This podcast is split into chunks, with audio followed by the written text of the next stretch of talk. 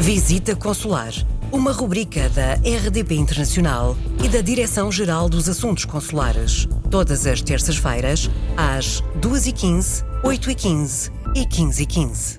O registro de nascimento online é o tema de hoje nesta rubrica Visita Consular, com o embaixador Júlio Vilela, diretor-geral dos Assuntos Consulares. Senhor embaixador, viva! Este registro de nascimento online é uma novidade, embora esteja disponível para já apenas em dois países. Mas de que é que se trata?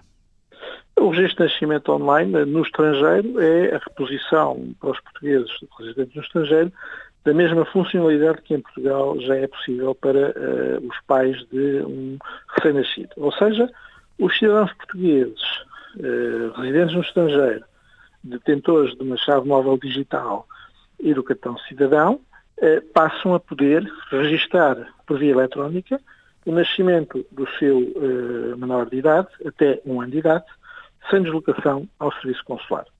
Para efeito, devem apenas uh, aceder à página disponível do Ministério da Justiça, do registro uh, de nascimento online, uh, e o complementar o formulário que ali se encontra disponível, autenticar-se com a sua chave móvel, o seu cartão cidadão, e seguir o procedimento que ali está automaticamente formatado. Concluído o processo, a Conservatória de Registros Centrais em Portugal, em Lisboa em concreto, procede à integração desse assento de nascimento e eh, informa o Serviço Consular da área de residência do cidadão de que o processo está completado. Ou seja, por via eletrónica são cumpridos todos os procedimentos legais obrigatórios para um novo jovem português passar a estar inscrito no registro de nascimento em Portugal, na Conselho de Registros Centrais e, em consequência, ter obtido a nacionalidade portuguesa. Por, por... A partir daqui, uhum. os pais podem sempre pedir o cartão cidadão.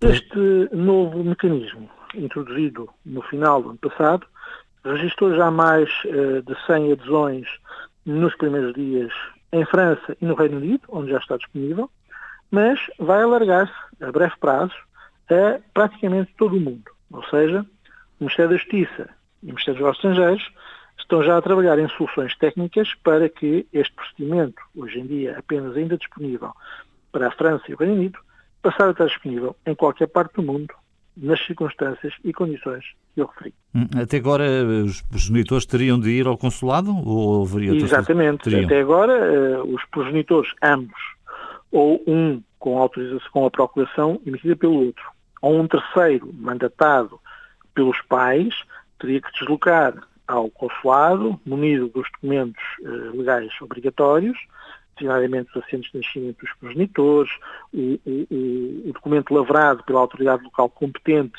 do nascimento do menor de idade e proceder à, à elaboração do registro no consulado. Teriam que fazer a marcação prévia para o efeito e, como se pode imaginar, tudo isto desaparece de uma forma muito simples e linear, com sucesso em Portugal já desde algum tempo a funcionar, pelo menos desde o ano passado, mas sobretudo com uma grande capacidade de evoluir para fora, para o estrangeiro, eh, permitindo que os, os portugueses eh, com bebés recém-nascidos possam, eh, de uma forma muito simples e muito fácil, passar a ter o seu registro de nascimento feito, sem qualquer necessidade de deslocação ao consulado.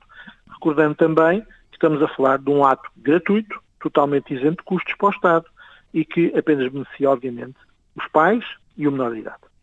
Bom, falou aqui de, de, duas formas de autenticação. Nós iremos dedicar brevemente uma destas rubricas à questão da chave móvel digital, que é um meio de autenticação e, portanto, na página da RDP Internacional os nossos ouvintes poderão vir a encontrar, e haverá, é, de resto, eh, na internet é fácil encontrar uh, formas de, de, chegar a esta chave móvel digital. O outro é o cartão de cidadão, uh, sendo que é preciso um leitor de cartões, não é? Isso é, nisso, isso é um aspecto importante, porque não basta apenas as pessoas inscreverem-se, têm que ter meios de autenticação que são estes. Ficamos então por aqui esta semana. Sr. Embaixador Júlio Vilela, muito obrigado pela sua presença de novo.